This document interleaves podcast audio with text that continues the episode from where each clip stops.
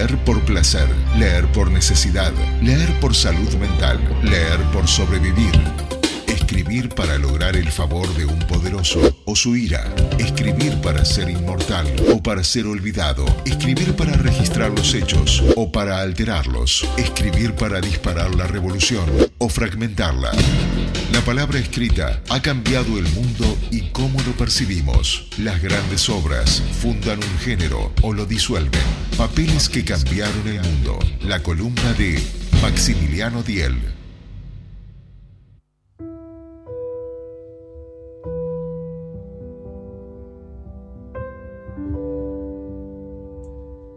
Estamos en Papeles que cambiaron el mundo, la columna de Maximiliano Diel. Maxi, ¿cómo estás? ¿Qué tal? Muy buenas tardes. Te trajo la tormenta.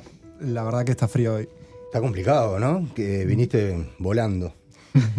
Maxi, últimamente has traído libros con ese afán que tenés, Mm. que cuasi altruista, de que la gente empiece a leer clásicos y que empiece a leer esos papeles que cambiaron el mundo, cortos, pero hoy viniste con un interesante libro abajo el brazo. Eh, sí, me tomo el atrevimiento de, de modificar lo que dijiste. No es que empiece, Adelante. porque la lectura es un placer que todos en la infancia tuvimos y que en algún momento lo olvidamos. Entonces la idea es retomar ese placer.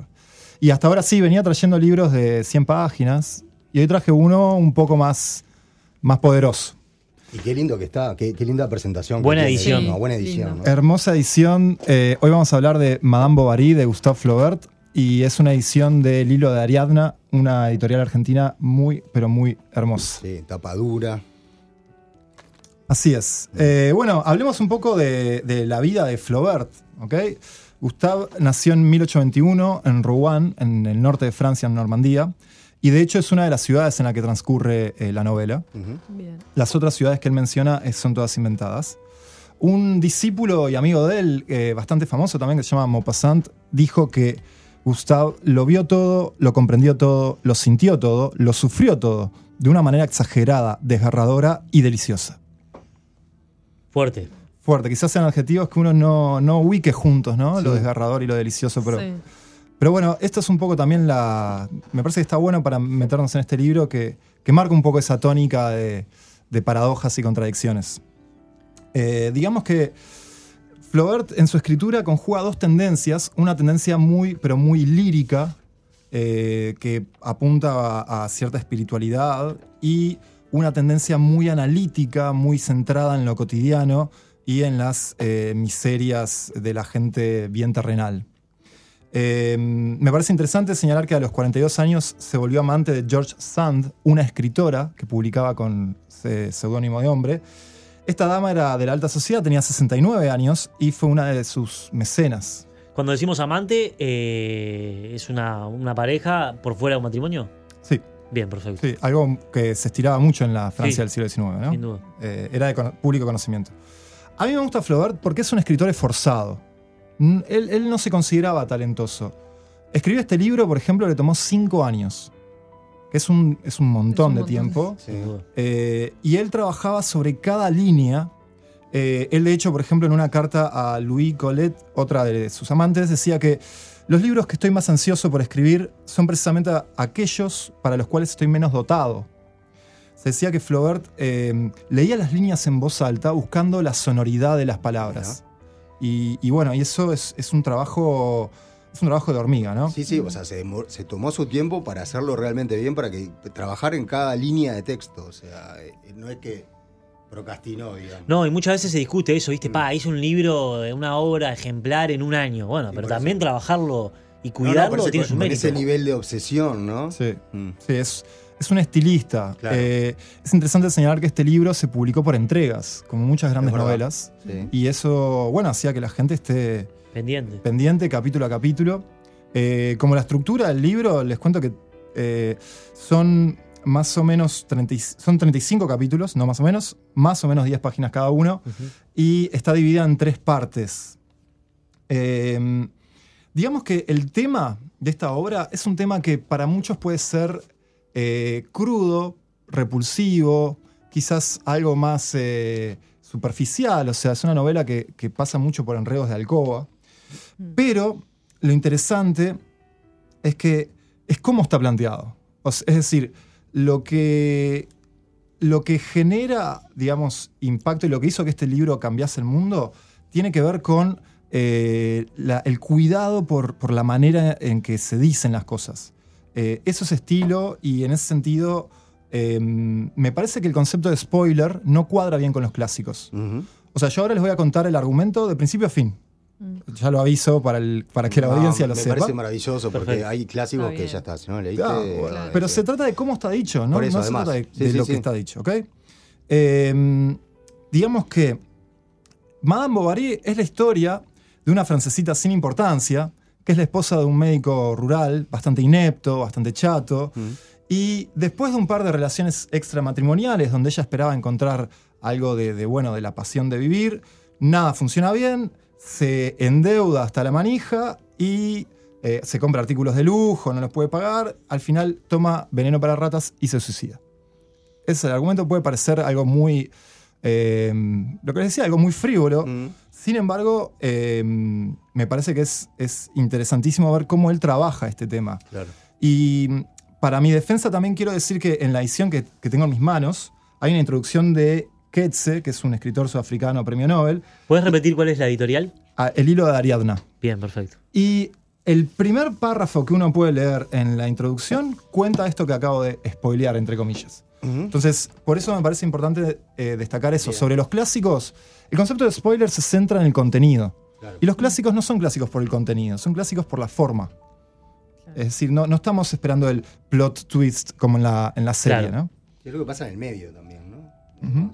Y cómo nos va llevando el autor también a Eso. ese final. Por Eso. eso. Ujú.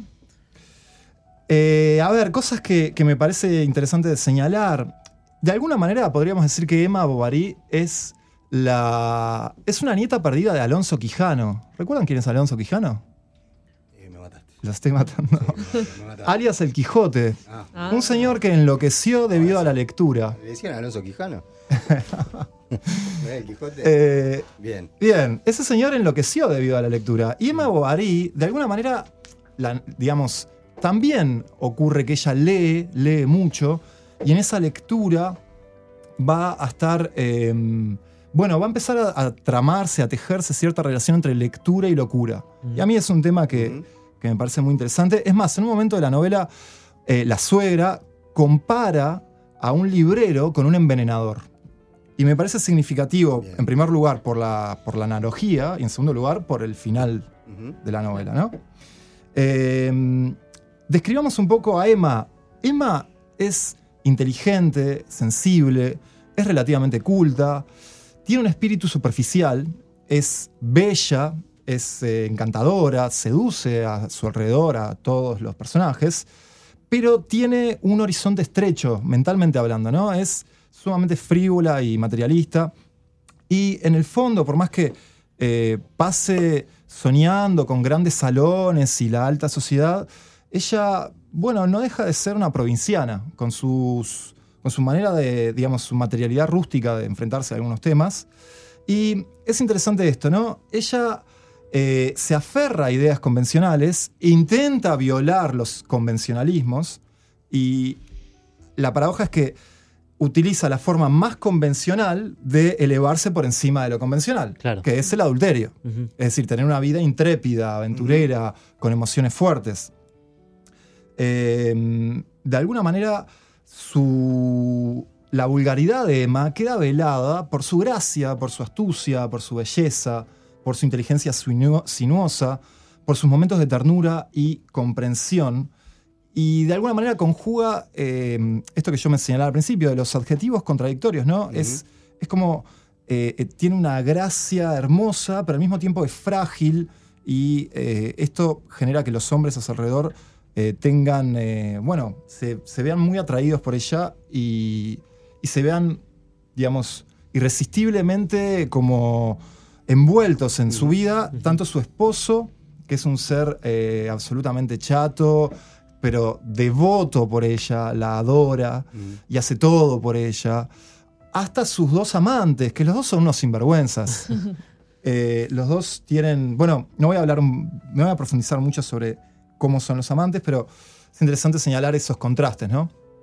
Eh, a mí me parece que para presentar esta novela, valdría la pena eh, citar algunas frases textuales del libro, eh, porque dan un, por en primer lugar, cumple con esto que yo señalaba del estilo, para, para ver lo, lo disfrutable que es este estilo.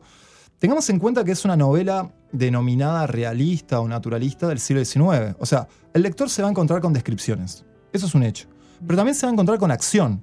Y se va a encontrar con reflexiones o con ciertas metáforas eh, que a mí me parecen hermosas. ¿no? En un momento, por ejemplo, se dice, estaba triste como una casa sin muebles. Es una imagen poderosa, ¿no? Como- Está bueno. Bueno, entonces, veamos, ¿qué empieza, qué dispara todo este periplo de Emma y su necesidad de vivir la vida? En primer lugar, encontrarle significado a tres palabras. Leo. Antes de casarse, había creído sentir amor, pero como la dicha que habría debido resultar de ese amor no había aparecido, pensaba que debía haberse equivocado. Y Emma trataba de saber lo que en su vida se entendía exactamente por las palabras felicidad, pasión y embriaguez, que tan bellas le habían parecido en los libros.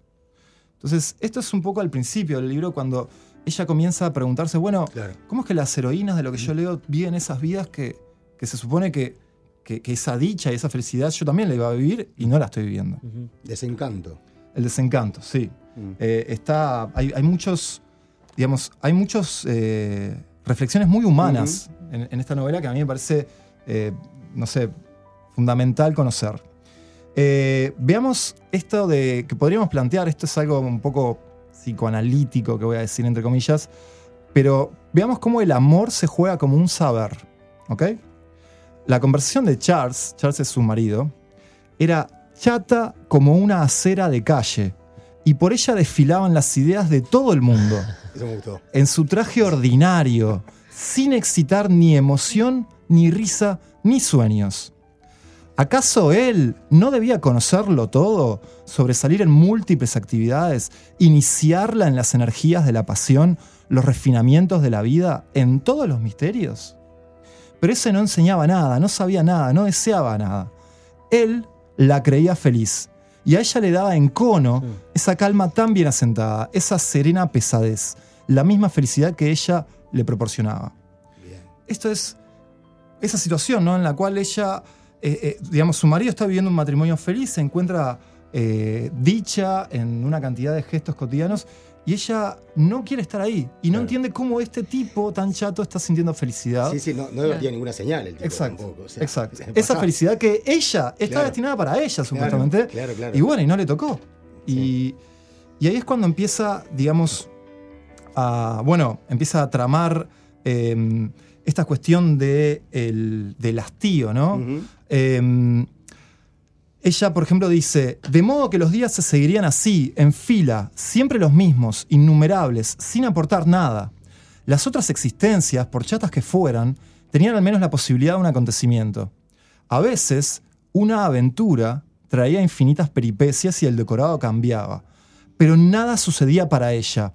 Así lo había querido Dios. El futuro era un corredor negro que tenía su puerta bien cerrada en el fondo. Es decir, este es el momento en el cual ella empieza a plantearse realmente la idea de tener un amante y eh, cuáles son las reflexiones que la llevan a eso, ¿no? Y aquí, eh, esta es la última cita que, que digo para no pudrirla, me parece que tiene que ver con esta idea de eh, el pasto del vecino siempre es más verde. Sí. Mm. ¿ok? Emma se preguntaba si por alguna otra disposición del azar no habría sido posible encontrar a otro hombre, y trataba de imaginar esos acontecimientos que no habían llegado a tener realidad, aquella vida distinta, aquel marido desconocido. No todos, sin duda, serían como el suyo. Puede que aquel otro hubiera sido guapo, ingenioso, distinguido, seductor, como sin duda lo eran los hombres con quienes se habían casado sus compañeras de colegio. Ese remate me parece Sí, sí, sí, brillante. Sí, o es sea, genial. hacerse la cabeza de cómo era la vida que yo tendría que haber vivido y que no me tocó y que les tocó a ellas. Qué capacidad de Flaver de meterse en la cabeza del personaje, desarrollarlo de, de punta a punta, ¿no? Totalmente. Ella en un momento dijo, Emma Bovary soy yo. Y Claro. tiene que ver con eso, ¿no? Con cómo ella, eh, bueno, con cómo él realmente eh, pensó y, y penetró en las profundidades de Sí. cómo es la vida de una mujer provinciana, ¿no? Maxi, ¿cómo cae este libro en esa época que estamos en el siglo XIX en, en Francia? que para ese entonces parece como bastante sonado, ¿no? Bueno, la recepción fue muy polémica. Eh, Sí, Flaubert sí. fue llevado a juicio. Claro, escándalo. Es un escándalo. Sí, sí. O sea, el argumento de la fiscalía era que Emma Bovary es una mala esposa, una mala madre, Claro, todavía eso, obvio. Sí. una mujer adúltera, Sí. endeudada, que se suicida. Claro. Era la antihéroe completa, ¿no? Sí. Incluso quisieron prohibirla, ¿no? En algún momento, ¿no? O la prohibieron. Sí, no sí, sí. La iglesia la mantuvo prohibida durante décadas y eso obviamente aumentó su, Por supuesto, clásico, su venta. clásico. Hoy hablamos justamente de eso antes de arrancar Sí. el programa sobre la prohibición de las drogas. Que no tiene nada que ver, pero Bueno, ¿cómo no, pero aumenta? Siempre, Siempre lo lo ilegal prohibido, es un poco claro. más atractivo, ¿no? Sin Está duda. claro, lo que, lo que está ahí al alcance de la vista, no, no le damos pelota. Bien, eh, algunos detalles. Eh, Emma, este personaje local, sumamente situado, que Sí. es universal, Mm. eh, entró en la lengua, se inmortalizó con la palabra bobarismo. Ah, me encanta eso. ¿Qué significa? Bueno, se refiere eh, a cómo una insatisfacción crónica, Mira. afectiva, que nace del contraste entre las ilusiones y las expectativas Claro. y eh, la realidad que es mucho más eh, dura y gris y eh, pixelada, ¿ok? A mí me gusta decirlo así porque a mí me parece que hoy en día Emma Bovary se pasaría en Instagram Sí, sí. viendo Sí. Cómo, nosotros. cómo tendría que ser la vida que le tendría que haber tocado a ella. Qué Totalmente. injusticia Sí, sí. que Claro. no le tocó a ella. Exacto. Estás bobárica. Se podría decir. ¿O Valka? Bobárica. Ah, ya sé. Eh, otra nota de color que me señalaba un amigo, Sí. porque a mí parte de lo que me gusta hacer estas columnas es que las charlo con amigos y me, Bien. me- me potencian. Me decía que Eisenstein, director de cine famoso, del Sí. acorazado Potemkin, Sí. dice que Flaubert inventó la idea de montaje. A ver, ¿por, Por- qué? Porque hay una escena en el libro que es espectacular, en la cual hay en paralelo dos diálogos. Un diálogo de un señor que está entregando premios de una feria, de una feria agrícola, y el diálogo entre Emma y su amante. Mira. Y es muy interesante cómo se cruzan ahí las cosas, porque el amante le está diciendo una sarta de sandeces. Sí. Y de fondo se escucha al, al repartidor diciendo: El premio al estiércol es para. Hay algo de mucho humor en esa escena y aparte, cruzada. Qué difícil hacerlas cruzar ahí. El en la- texto. en el Totalmente, y que quede coherente, Por ¿no? eso. Sí, sí. Eh, Maravilla, ¿no? No tenía idea. no, Flaubert, o sea, Sí. que se lo atribuya como que inventa, Claro. o, o al menos se anticipa esta Sí, idea sí, de montaje, sí. ¿no? De- para darle fuerza a una escena, Ah, cruzar dos diálogos, me parece espectacular. Eh, recomiendo la película del 91 de Claude Chabrol, eh, director de cine francés. Me parse muy lograda esa peli, muy ¿Cómo se llama esa, esa película? Madame Bovary. Ah, Ok, porque hay una versión estadounidense que hoy hablábamos, pero no es la que recomendamos. No, no, la recomiendo la del francesa. 91. ¿La que otra es- la viste o, o- ni siquiera te vi interesó? que había muy malas críticas. Ok, bien, Esta tiene muy buenas críticas Bien. y es muy fiel al texto. ok. Eh, y bueno, y para cerrar, ya a un minuto de que termine este espacio que se me Que- pasa tan que rápido, Explote todo. eh, quería, bueno, quería recomendar eh, una canción que se llama For Emma, para Emma, Bien. de una banda, de un- en realidad es un solista estadounidense que se llama Bon Iver, eh, Bon Iver, que para mí es una canción que tiene esa dulzura triste, esa belleza frágil, esa melancolía delicada que encontramos en esta novela.